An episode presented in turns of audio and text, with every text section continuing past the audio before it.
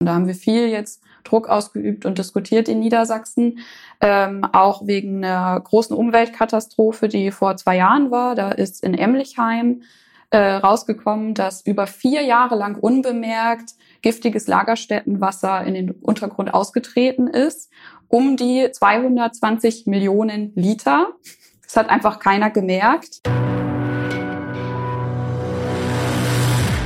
Erdgas ist die neue Kohle. Der Podcast über den neuen Zinsstoff im Klimakampf. Produziert von der Deutschen Umwelthilfe. Hallo, mein Name ist Nadine Bethke und das Thema unseres Podcasts ist heute das ganz schmutzige Geschäft, was Fracking und Öl- und Erdgasbohrung für Umwelt und Klima bedeuten. Hallo. Dieses Mal gehen wir ausführlich auf die Umwelt- und Klimafolgen dieser Förderungsmethoden ein und ich freue mich, dass ich zwei Gäste im Studio habe. Imke Biel und Konstantin Zerger. Hallo. Hallo. Moin. Imke, moin. Wer bist du? Warum haben wir dich eingeladen? ja, ich hoffe, dass ähm, wisst ihr, warum ihr mich eingeladen habt. Aber wer bin ich? Ähm, Imke Biel. Ich sitze seit 2017 im Niedersächsischen Landtag und ähm, bin dort für die Grünen zuständig für Umwelt, Energie und Klimaschutz. Das heißt, die Themen unserer Zeit und beschäftige mich da auch ganz, ganz viel mit dem Thema Erdgas und Erdölförderung. Super, dann bist du genau die Richtige. Konstantin, wer bist du? Na, ich bin Konstantin Zerger. Ich leite hier bei der Deutschen Umwelthilfe den Fachbereich für Energie- und Klimaschutz und muss mich deshalb auch mit dem Thema Erdgasförderung, Ölförderung natürlich beschäftigen. Ja, wunderbar. Da sind doch die Karten auf dem Tisch, mit wem wir hier reden, mit wem wir diskutieren. Und das Thema ist ziemlich umfangreich. Fracking, Öl- und Gasbohrung. Ich glaube, Öl- und Gasbohrung, da können sich unsere Zuhörer und Zuhörerinnen etwas drunter vorstellen. Was ist Fracking, Konstantin? Na, Fracking ist eine ganz besonders schmutzige Methode, um Gas oder auch Öl zu fördern. Ist vor allen Dingen bei Gas ähm, von Bedeutung. Und was da eben passiert ist, dass unter hohem Druck ein Wasser-Chemie-Gemisch in das Gestein gepresst wird, um ansonsten verschlossene Lagerstätten eben zu öffnen und damit dann das Erdgas fördern zu können. Das ist vor allen Dingen in den USA, in Amerika verbreitet. Da gab es ja den Fracking-Boom. In Deutschland hatten wir eine große Diskussion dazu. Aber das äh, besonders klimaschädliche Fracking ist hier zum Glück äh, nicht erlaubt. Und äh, ja, ist etwas, was wir wirklich im Blick haben müssen, weil es einfach mit ganz großen Umweltzerstörungen verbunden ist. Das heißt, wir holen mit dieser Methode Erdgas aus tiefstem Gestein. Genau, das ähm, ist eben eine Methode, die sehr hohe Umweltschäden bedeutet, weil ähm, dieses äh, Wasser-Chemie-Gemisch auch wieder ähm, austreten kann und das auch ähm, tut. Da gibt es zahlreiche Beispiele dafür. Das ist dann eine sehr große Gefährdung für Böden, für Wasser natürlich, ähm, dann für die Naturräume, die davon betroffen sind. Und da ähm, sind, äh, wenn man mal in die USA dort schaut, äh, tatsächlich ganze Landstriche zerstört worden, weil das einfach unheimlich dreckig ist. Imke, Ergänzung? Ich denke, was total wichtig gerade beim Thema Fracking ist, sind natürlich auch die Erdbeben. Einfach weil durch dieses Aufbrechen der Gesteinsschichten da ein starker Druckausgleich passiert und ähm, bei der Erdgas- und Erdölförderung, vor allem bei der Erdgasförderung, haben wir es sowieso mit Erdbeben als Folgen der Förderung zu tun. Das ist ein Riesenproblem auch bei uns in Niedersachsen. Und äh, Fracking ist, da, da ist es ungleich schlimmer nochmal.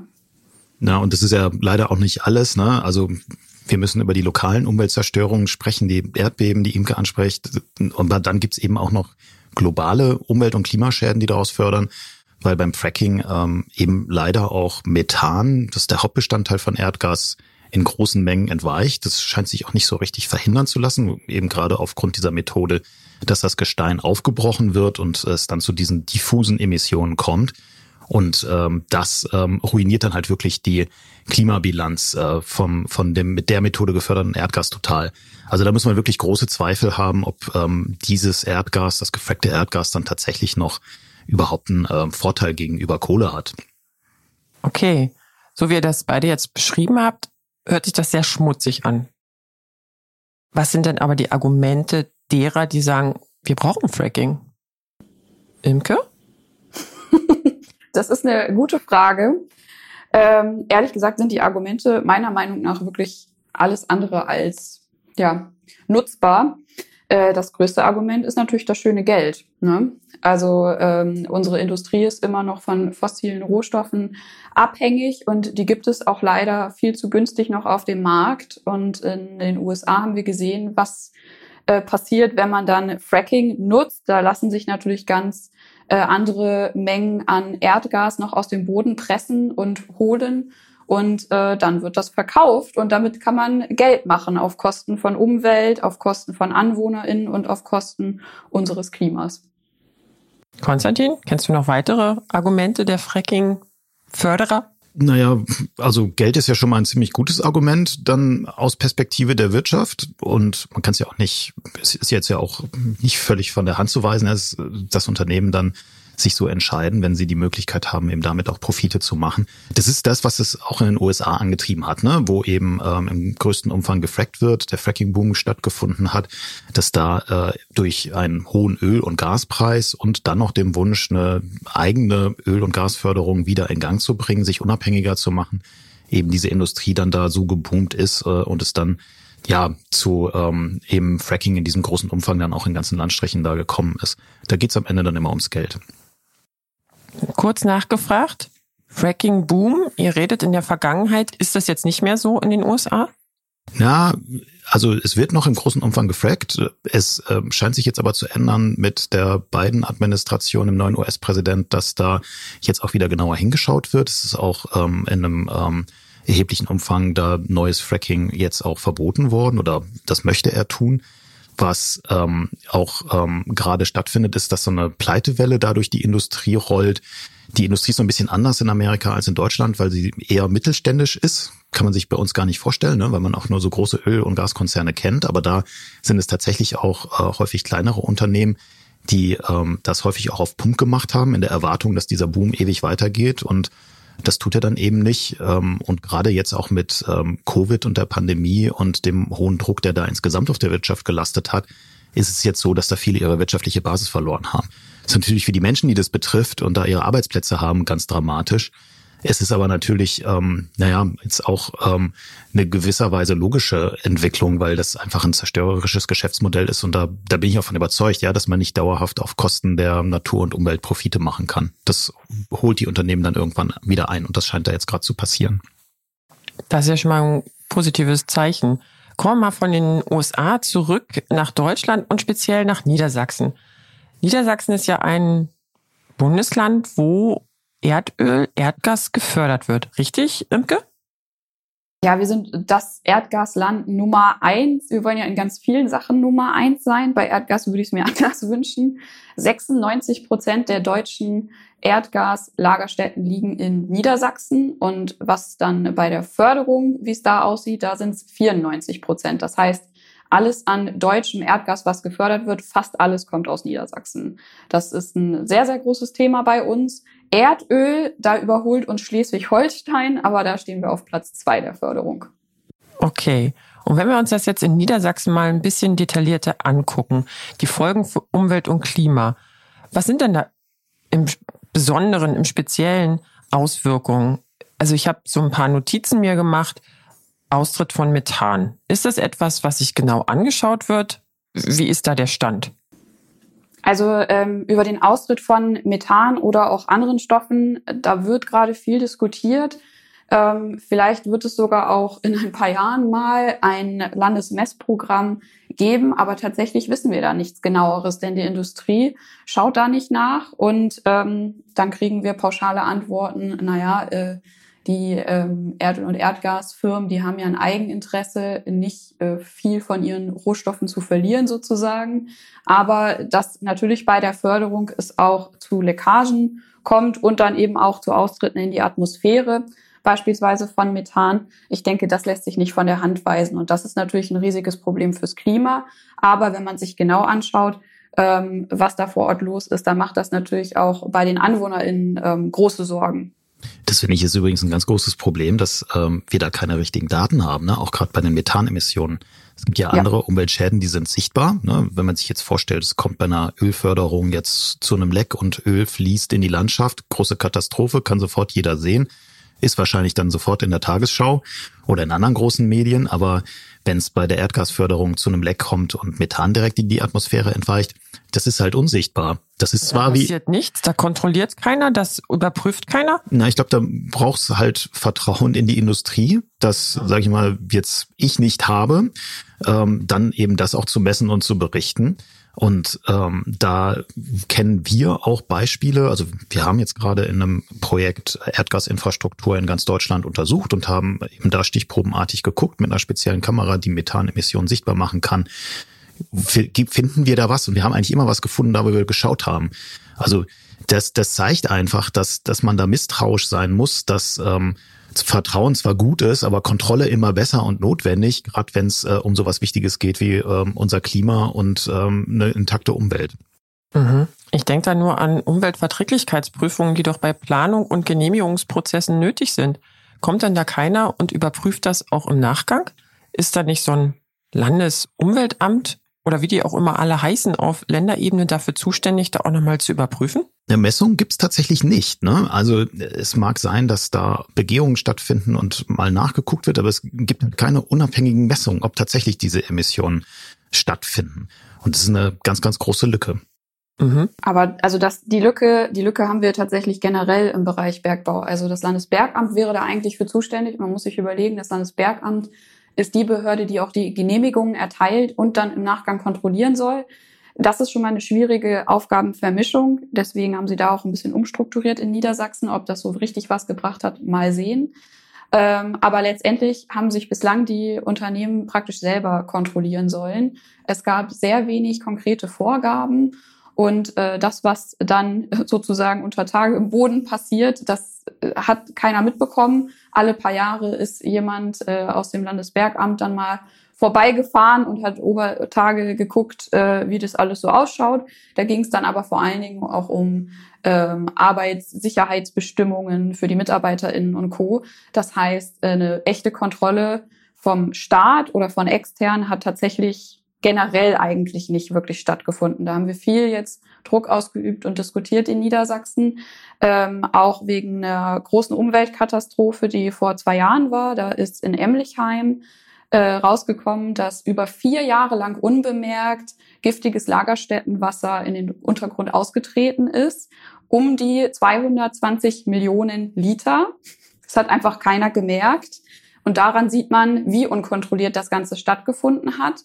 Ähm, es gab sogar Druckauffälligkeiten, ich glaube circa ein Jahr bevor das dann am Ende rausgekommen ist. Das hat ein Mitarbeiter auch bemerkt und nichts gemacht.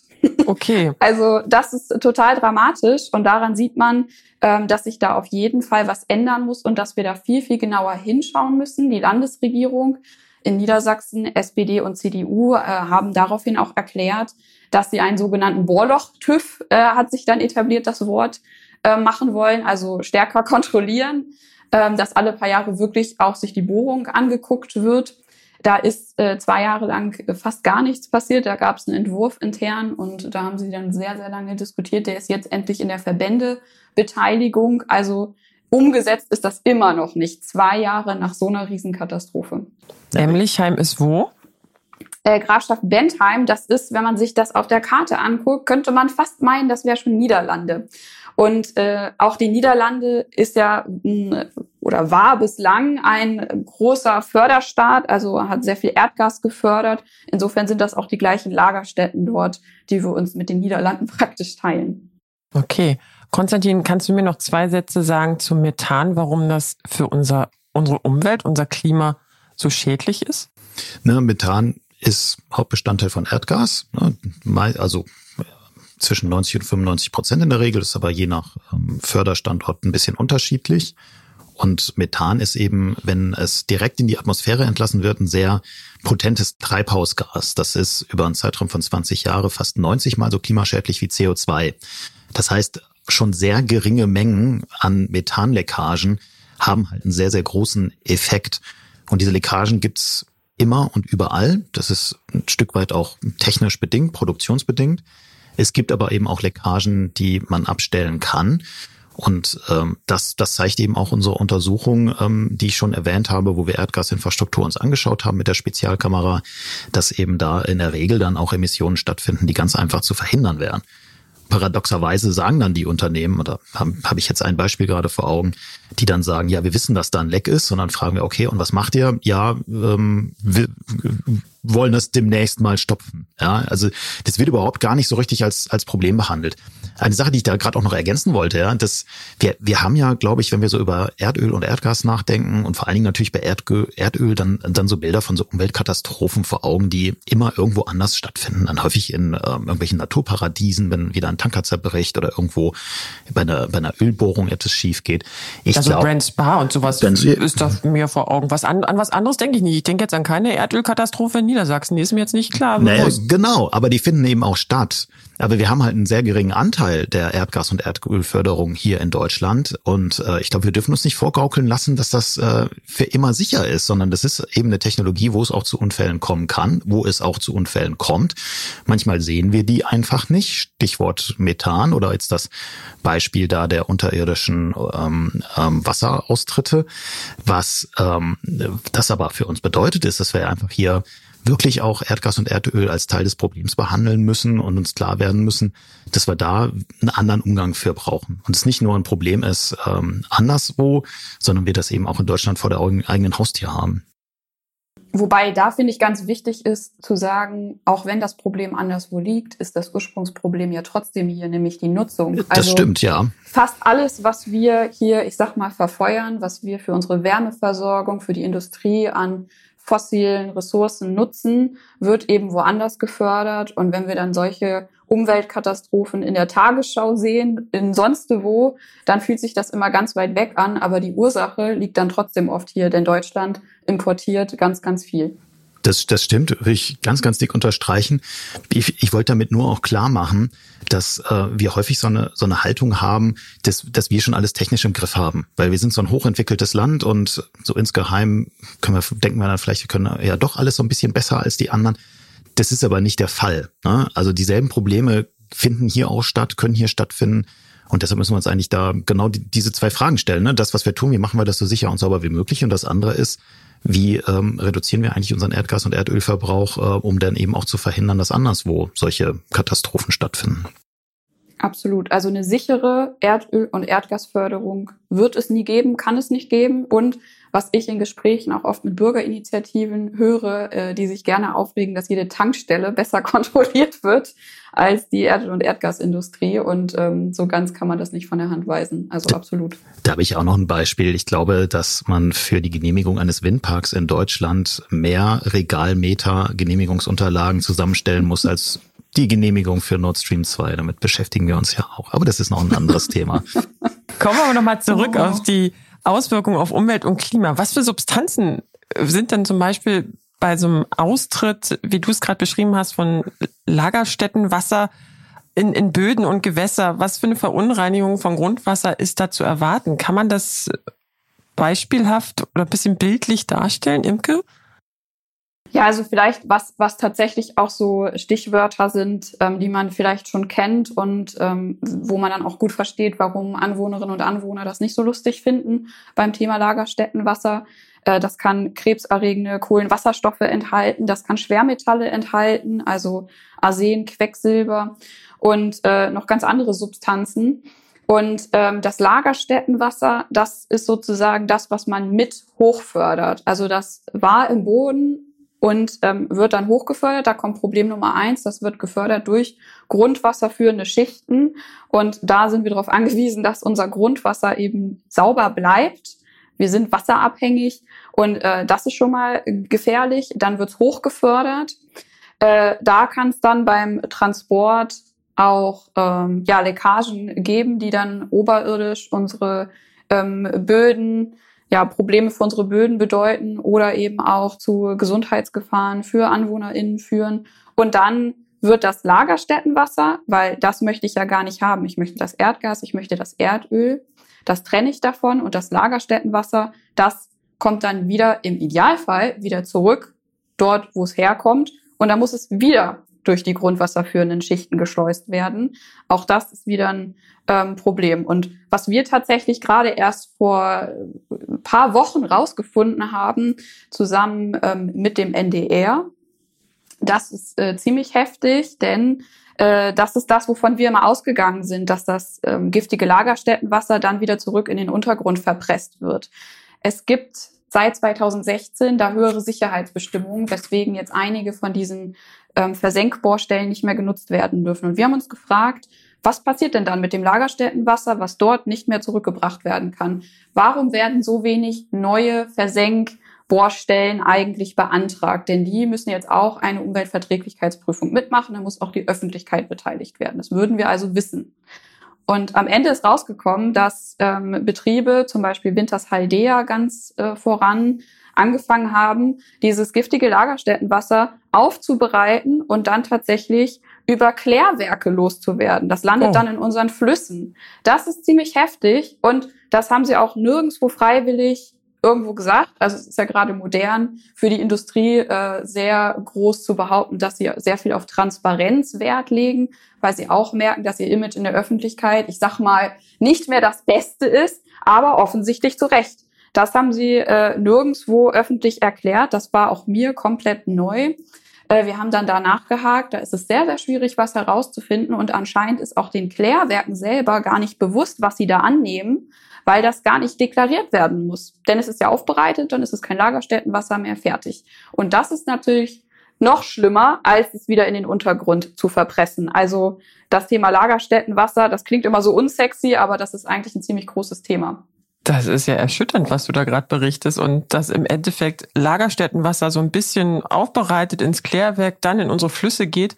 Und ich denke da nur an die letzten drei Dürresommer, wo wir wirklich gemerkt haben, wir brauchen sozusagen, wir müssen unser Grundwasser wieder auffüllen. Und wenn ich mir das vorstelle, dass jetzt so sozusagen dieses Lagerstättenwasser da immer wieder in die grundwasserführenden Schichten eintreten kann, na herzlichen Glückwunsch. Buh. Ja. Mir bleibt so ein bisschen gerade die Spucke weg. Das finde ich echt heftig, was du da gerade erzählt hast.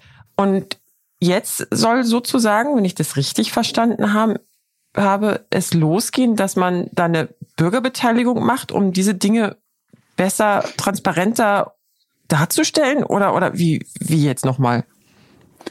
Also genau, 2016 ist ja auf Bundesebene durch ganz, ganz massiven Druck, auch gerade aus der Zivilgesellschaft, einiges passiert in Sachen Erd- und Erdgasförderung, vor allen Dingen aber mit Blick auf Fracking. Also da gab es ja die große Fracking-Gesetzesgebung sozusagen, also die Änderung von mehreren Bundesgesetzen. Ähm, und äh, in diesem Zeitraum, weil es da so stark Thema war und wir endlich auch ein paar Mehrheiten gefunden haben, wurden strengere Regeln für die Verpressung von Lagerstättenwasser ähm, in die Gesetze geschrieben praktisch. Und äh, jetzt kann man nicht mehr einfach jede Versenk- oder jede Bohrstelle als Versenkbohrstelle nutzen, sondern da wird genauer geguckt, ähm, welche dann auch von den Druckverhältnissen passt und so weiter und so fort. Und damit eben auch die Bevölkerung weiß, was bei ihnen in der Nachbarschaft los ist, haben sie eingeführt, dass auch für die neue Genehmigung von neuen Versenkbohrstellen jetzt eine Umweltverträglichkeitsprüfung durchgeführt werden muss und die beinhaltet dann auch eine Öffentlichkeitsbeteiligung. Das heißt, die Öffentlichkeit wird darüber informiert und äh, die Öffentlichkeit darf dann auch meckern. Meistens führt das zu nicht so viel. Also ähm, die Effekte von Umweltverträglichkeitsprüfungen darf man jetzt auch nicht sich als sehr groß äh, ausmalen, aber immerhin wissen wir dann darüber Bescheid. Und die Unternehmen, die finden das offensichtlich nicht so gut, dass sie Klar. die Öffentlichkeit informieren müssen, genau.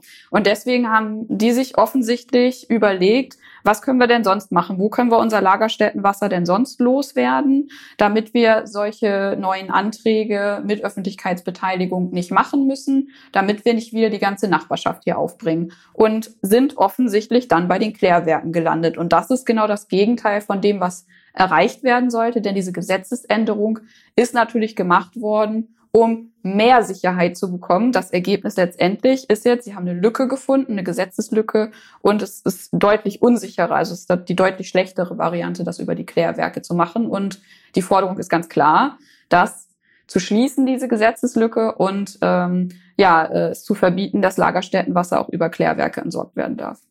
Abgefahren, total krass. Das heißt aber, weil du ja das vorhin sagtest, der Niedersachsen ist die Nummer eins der Erdöl, Erdgas, nein, der Erdgasförderung, Schleswig-Holstein die Nummer eins bei Erdölförderung. Genau. Ist das aber auch ein ziemlich norddeutsches Problem oder ist das überall in Deutschland letztlich, auch wenn es nur kleine Bohrungen sind?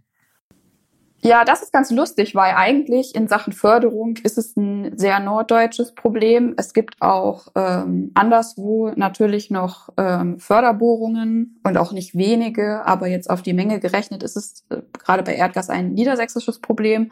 Aber wir haben herausgefunden, oder der NDR hat vor allen Dingen sehr viel recherchiert und herausgefunden, an welche Klärwerke das denn geht und wohin dieses Lagerstättenwasser geht. Und anscheinend geht ein Großteil nach Nordrhein-Westfalen. Und da begrüße ich dann die nordrhein-westfälischen KollegInnen, äh, die wir natürlich direkt darauf angesetzt haben, ähm, auch dort der Spur des Lagerstättenwassers zu folgen, um das mal so zu sagen. Das ist wirklich Detektivarbeit. Und daran sieht man, dass es dann eben nicht nur ein norddeutsches Problem ist, denn die Umweltauswirkungen, die werden dann auch, ich sag mal, exportiert. Und mit Blick aufs Klima ist es natürlich sowieso ein gesamtgesellschaftliches Problem, was sich nicht nur auf Niedersachsen beschränkt. Völlig richtig, völlig klar. Konstantin, du bist auch ganz still geworden. Hat dich das auch so geschockt? Das ist ja Wahnsinn, wenn man sowas hört. Ne? Also da gibt es dann ein Unternehmen, das ähm, solche, ich sag mal, düsteren Pläne entwickelt und dann versucht, vorbei an der Öffentlichkeit einfach da so ein Problem zu lösen. Also, mein, es überrascht mich nicht wirklich, weil, weil so ähnliches Verhalten beobachten wir ja auch wenn es um andere Themen geht, aber das ähm, finde ich ist insbesondere, wenn es dann um Trinkwasser geht, wenn es um, um unsere Flüsse geht, ist Wasser einfach eine wahnsinnig wertvolle Ressource und äh, das finde ich schon auch wirklich schockierend, ja. Also wenn dann tatsächlich da so sorglos und vor allen Dingen so intransparent damit umgegangen wird. Ja, vor allem, weil wir ja auch spätestens in den letzten drei Sommern, in diesen Dürresommern mitgekriegt haben, dass es eine wertvolle oder auch kostbare und nicht wirklich in Anführungsstrichen nachfühlbare Ressource ist. Und das finde ich erschreckend, dass da keiner sozusagen dann mal schneller auch mal Gesetze macht oder die Dinge anpackt. Weil so wie ihr das beide beschreibt, wie die Auswirkungen auf Umwelt und Klima von genau Fracking, Ölbohrung, Erdgasbohrung sind, das ist ja, das ist ja eine Riesensauerei. Aber was ist denn sozusagen, was können wir denn jetzt machen? Wir haben ja auch einen gewissen Energiehunger, dieser, dieses Deutschland wir alle, die wir hier wohnen. Ihr habt vorhin gesagt, wir müssen eigentlich umsteigen. Das heißt, wir machen ja nicht mehr Fracking und Erdöl und Erdgas in Deutschland, sondern wir holen uns das dann doch aus den USA und aus Russland. Naja, so einfach kann es ja nicht sein. Na, ich, ich schmeiß jetzt immer so eine heiße These jetzt einfach mal in den Raum. Ihr sollt ja darüber diskutieren. These in den Raum geworfen hier. Also das glaube, da, da sind wir uns einig, dass es in Deutschland keine neuen Erdgasförderung, keine neue Ölförderung mehr geben darf. Ja, also da gibt es überhaupt gar keinen Grund dafür. Wir müssen uns um ganz andere Dinge kümmern. Wir müssen den Ausbau der erneuerbaren Energien viel, viel schneller hinkriegen. Wir müssen die Stromnetze fit machen, dass sie den Strom dann auch transportieren können. Wir müssen Sachen Energieeffizienz bei der Reduktion unserer Energieverbräuche viel, viel erfolgreicher werden. Gerade wenn es um, um Erdgas geht, ne, da ist Wärme, die Bereitstellung von Gebäudewärme ein ganz, ganz großes Thema. Und da brauchen wir einfach besser gedämmte Gebäude. Wir brauchen eine höhere Sanierungsrate, um da einfach den Bedarf zu reduzieren. Also einen großen Teil der fossilen Energie, den wir heute verbrauchen, den müssen wir uns einfach wegsparen. Und das, was dann übrig bleibt, müssen wir mit erneuerbaren Energien dann versorgen. Darum müssen wir uns eigentlich kümmern. Diese Schmutzeleien der Erdgas- und Ölindustrie auf der anderen Seite, die müssen natürlich sofort gestoppt werden. Das darf überhaupt gar keinen Tag länger weitergehen. Genau, also die, die ja, die Forderung ist eigentlich, glaube ich, äh, klar. Der erste Schritt ist keine neuen Genehmigungen. Ende. Das muss auslaufen. Wir brauchen eine Ausstiegsplanung und zwar rechtzeitig. Wir haben das zweimal jetzt mitgemacht. Ganz, ganz schlechte Politik, nämlich der Atomausstieg eigentlich mal langfristig geplant, dann der Ausstieg aus dem Ausstieg, aus dem Ausstieg, aus dem Ausstieg. Äh, irgendwann konnte man nicht mehr mitzählen und jetzt dann die Milliardenzahlungen an die Atomindustrie, völlig unnötigerweise durch dieses Hin und Her.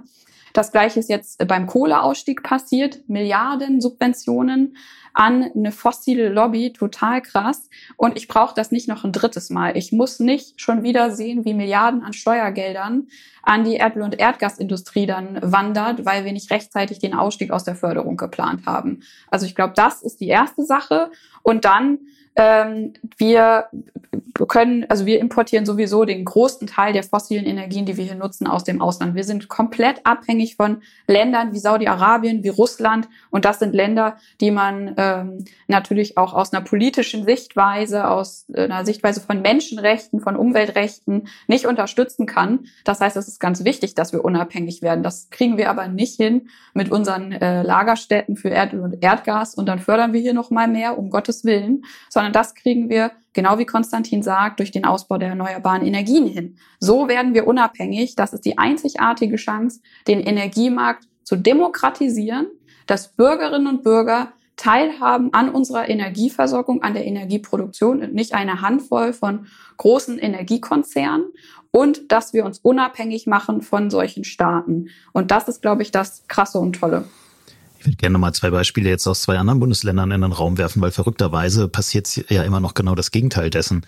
Mir geht hier sofort durch den Kopf eine neue geplante Erdgasförderung nördlich von Berlin in Brandenburg, wo eine Bürgerinitiative sich kräftig dagegen wehrt und ein niederländischer Konzern tatsächlich eine Erprobungsbohrung machen möchte, erkunden möchte, ob man da eine Erdgasförderung nochmal neu aufbauen kann. Ich völlig verrückt.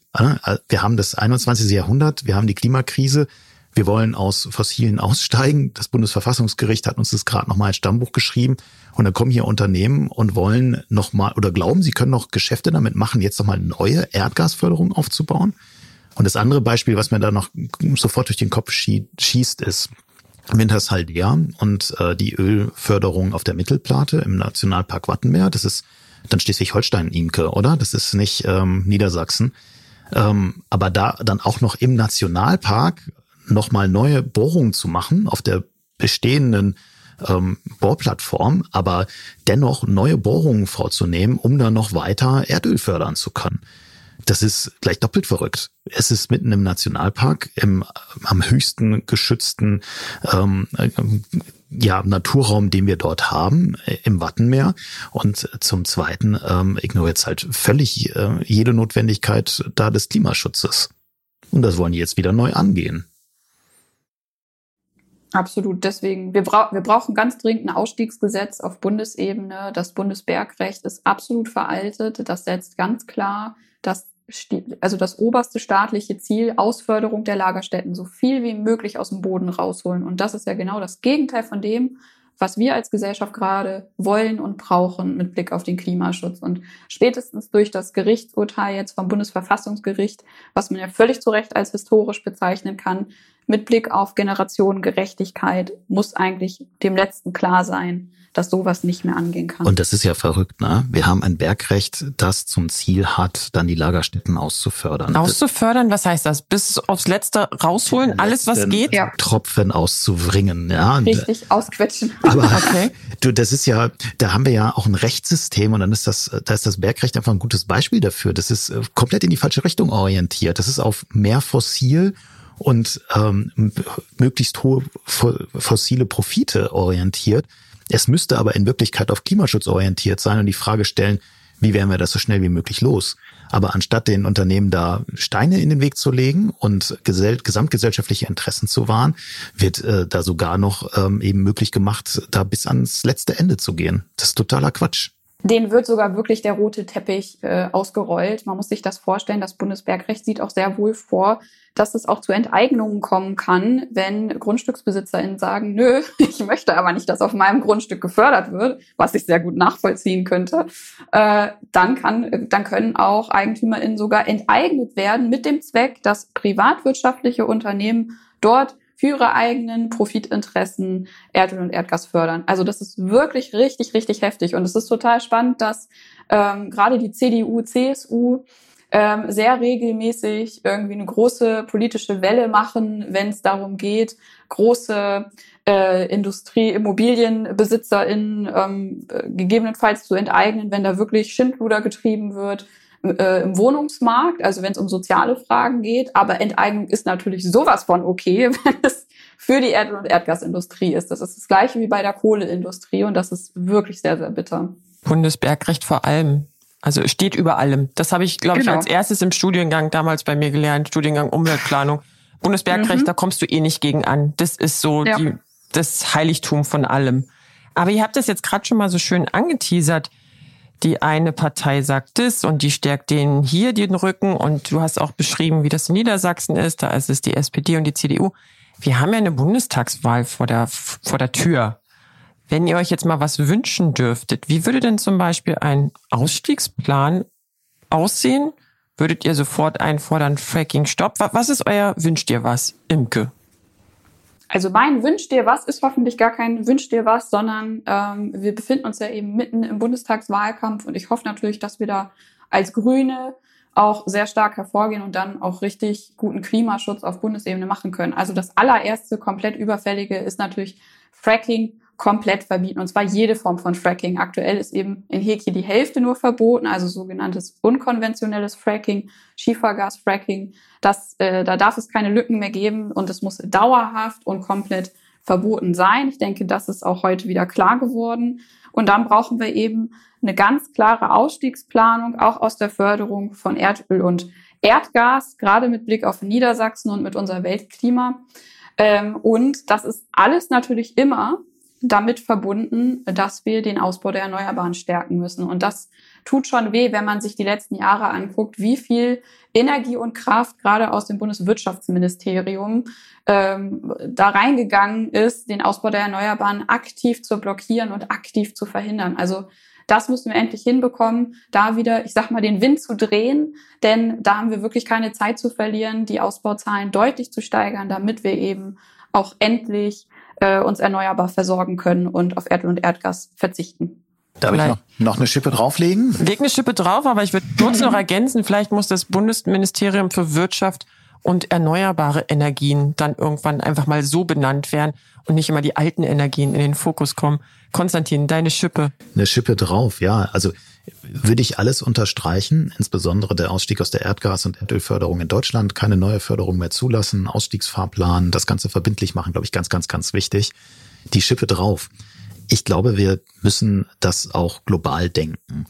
Die Erdöl- und Erdgasindustrie ist eine sehr internationale und auch deutsche Konzerne mischen damit. Und ich glaube, es ist jetzt an der Zeit, dass es auch ein globales Verbot für Fracking gibt. Und ehrlicherweise brauchen wir eigentlich ein globales Verbot einer neuen Erdgas- und er neuen Erdölförderung. Jedes Erdgasfeld, das heute neu eröffnet wird, jedes Erdölfeld, das, das neu angefasst wird, ist eins zu viel. Wir, wir kennen ja die globalen CO2-Budgets, die uns noch zur Verfügung stehen. Da passt das einfach nicht mehr rein. Und das hat viel mit Gerechtigkeit zu tun für junge Menschen und die künftigen Generationen. Das hat auch ähm, viel damit zu tun, die hohen Kosten des Klimawandels zu vermeiden, die auf uns dort zukommen. Und ähm, das, glaube ich, ist mal etwas, was wir ein bisschen grundsätzlicher auch anpacken müssen. Mir läuft es immer kalt im Rücken runter, wenn ich ähm, in den Nachrichten lese, dass im Schwarzen Meer oder im Mittelmeer oder in der Arktis, egal an welchem Ort, äh, wieder ein neues Erdgasfeld äh, entdeckt wurde. Mir läuft es auch kalt den Rücken runter, wenn ich lese, dass beispielsweise die Türkei und Griechenland sich darüber streiten, wer jetzt eigentlich äh, das Zugriffsrecht auf äh, vermeintliche Gasfelder hat, weil da finden ein Streit statt über Dinge, die wir eigentlich überhaupt, denen wir überhaupt gar keinen Wert mehr geben dürfen im Angesicht der Klimakrise. Und das, glaube ich, müssen wir global angehen. Ich glaube, das ist dann auch eine Aufgabe für ein Industrieland oder hochentwickeltes Land wie Deutschland mit einem hohen Erdgas- und Erdölverbrauch und Import, da mal die Message zu senden, Leute, wir haben verstanden, das, das geht nicht mehr. Und wir müssen jetzt wirklich mal einen Schlussstrich ziehen, weil ansonsten geht uns hier das ganze Klimasystem baden. Absolut, volle Zustimmung. Und was da wichtig ist, weil das klingt dann wieder so unmachbar, aber da muss einem wirklich bewusst sein, Deutschland mit dieser Bundesregierung, die aktuell im Amt ist, ist international unterwegs, ähm, positiv Stimmung für Erdgas zu machen. Also wir sind gerade auf der anderen Seite, auf der Negativseite und es macht auf jeden Fall einen Unterschied, ähm, wer dann auch an der Bundesregierung ist, das dann wieder zu drehen. Also gerade ähm, mit Blick auf die EU, ähm, der Green Deal, da soll es ein, ein grünes Finanzlabel geben. Und Deutschland setzt sich gerade dafür ein, dass Investitionen in Erdgas als ökologisch klimafreundlich gelten. Das ist total Quatsch. Das ist äh, wirklich heftig. Und ähm, ja, äh, verhindert gerade, dass es ein, ein gutes, äh, klimafreundliches Label gibt, was gerade für den Finanzmarkt total wichtig wäre. Ja, total wichtig. Ne? Es ist nicht nur unser Verbrauch und ähm, sondern es ist eben auch die Politik, die wir machen, um Erdgasförderung und Erdgasprojekte und Erdölprojekte weltweit überhaupt erst wirtschaftlich zu machen. Das ähm, ein anderes Ding, was mir gerade aufgefallen ist, wir, wir haben eine Auswertung gemacht, haben wir alles noch nicht veröffentlicht, aber wir sind ja hier unter uns. Wir haben eine Auswertung gemacht äh, zusammen mit äh, Partnern von Urgewalt. Ähm, und wir wollten nämlich wissen, ähm, wie viel Mittel aus Exportkrediten der Bundesregierung fließen eigentlich in Erdgas- und Erdölprojekte ich sage jetzt die Zahl noch nicht, aber es hat mir total die Schuhe ausgezogen. Ne? Diese Exportkreditversicherungen sind dafür da, um deutschen Unternehmen eben Investments im Ausland abzusichern. Und es sind einfach haufenweise Erdgas- und Erdölprojekte dabei. Da gibt's auch viele erneuerbare Projekte, muss man fairerweise sagen. Das ist ja auch gut und richtig, aber sind eben auch haufenweise noch diese fossilen Projekte dabei. Und da äh, braucht man sich nicht wundern, ja, wenn da eben auch noch dieses große günstige Angebot da ist. Das ist kein Zufall, das kommt nicht von selbst, es kommt daher, dass auch wir das mit Steuergeldern unterstützen. Super. Und Umwelt und Klima spielt da überhaupt gar keine Rolle bei diesen Exportkrediten. Noch ein Punkt, der mir heute sozusagen das äh, Wasser eiskalt über den Rücken laufen lässt. Lass mich noch einen Aufreger rein. Und nicht noch einen. Oh mein Gott, ich bin so schon so frustriert. Also ein, ein Aufreger brauchen wir noch, weil ähm, das finde ich ist echt auch so ein Beispiel, was was gar nicht geht. Und das bringt uns wieder zurück zu Fracking, ja, weil wir wollten ja eigentlich auch über Fracking sprechen. Ähm, wir, wir sehen gerade auch, wie diese Fracking-Industrie weiter expandiert und auch von Nordamerika aus loszieht und andere Regionen in der Welt eben versucht, dort auch für sich zu erschließen. Das ist in Südamerika ein Thema und es ist jetzt auch in Afrika ein Thema. Großer Konzern, Recon Africa, fängt jetzt dort an, Kavango-Delta auch Probebohrungen durchzuführen. Das ist eine Region, die wird auch von Deutschland mit Mitteln unterstützt, um sie eben weiterzuentwickeln. Wahnsinnig wichtiger Naturraum. Okavango-Delta ist bestimmt für viele auch ein Begriff. Und ähm, das ist völlig verrückt. Ne? Da ähm, wird jetzt eben auch erstmals in Afrika möglicherweise gefrackt und äh, mit all dem, was wir am Anfang diskutiert haben, mit den Umweltzerstörungen, mit äh, gerade dann auch Wasser, ja, und äh, der äh, Zerstörung von von Wasserressourcen, ist das einfach eine ganz, ganz riesige Sauerei und ähm, ist dann einfach ja wieder so eins dieser Projekte, wo es mir auch kalt den Rücken runterläuft, äh, weil ich mich frage, warum eigentlich, warum jetzt noch und warum diese Zerstörung da in Kauf nehmen. Aber soll ich noch mal was Positives sagen? Oh, sag was Positives zum Schluss, bitte. Ich habe das Gefühl, sonst gehen wir ganz depressiv aus diesem Gespräch hier raus. Das wollen wir ja nicht. Äh, und ich glaube, das macht man auch viel zu schnell bei gerade solchen Themen. Aber Fakt ist doch, die, gerade die Erdöl- und Erdgasindustrie ist eine riesige Lobby und da steckt wahnsinnig viel Geld dahinter, die sie mit eigentlich gemeinschaftlichen Ressourcen, ne, das, was uns allen gehört, im Boden erwirtschaftet haben.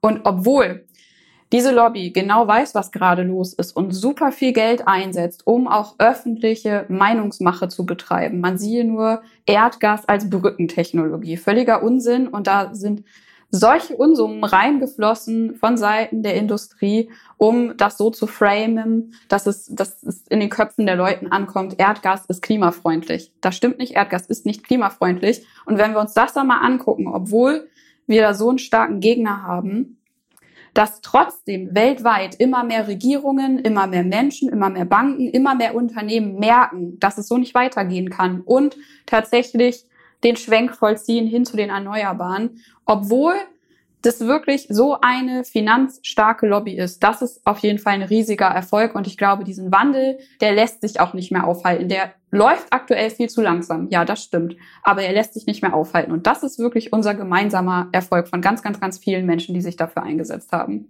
Oh, Imke, ich danke dir für diesen positiven Ausblick. Super.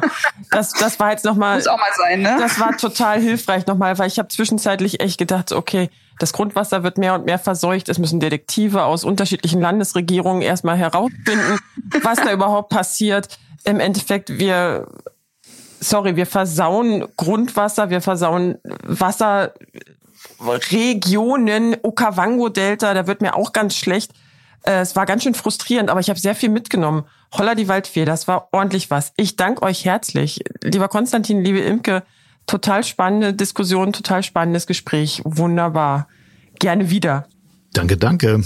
Ja, danke für die Einladung. So, jetzt noch der Werbeblock. Vergesst nicht, unseren Podcast zu teilen und zu abonnieren. Wie immer alle Infos auf doh.de slash podcast. Und in der nächsten Woche, in unserem nächsten Podcast, verlassen wir so ein bisschen mal das Thema Fracking, Erdgas, Erdöl. Wir gucken uns mal das Thema Wasserstoff an und was da sozusagen die großen Herausforderungen sind. Bis dahin, ciao, ciao. Das war Erdgas ist die neue Kohle. Der Podcast über den neuen Zündstoff im Klimakampf. Weitere Informationen rund um das Thema Erdgas und saubere Alternativen finden Sie auf duh.de.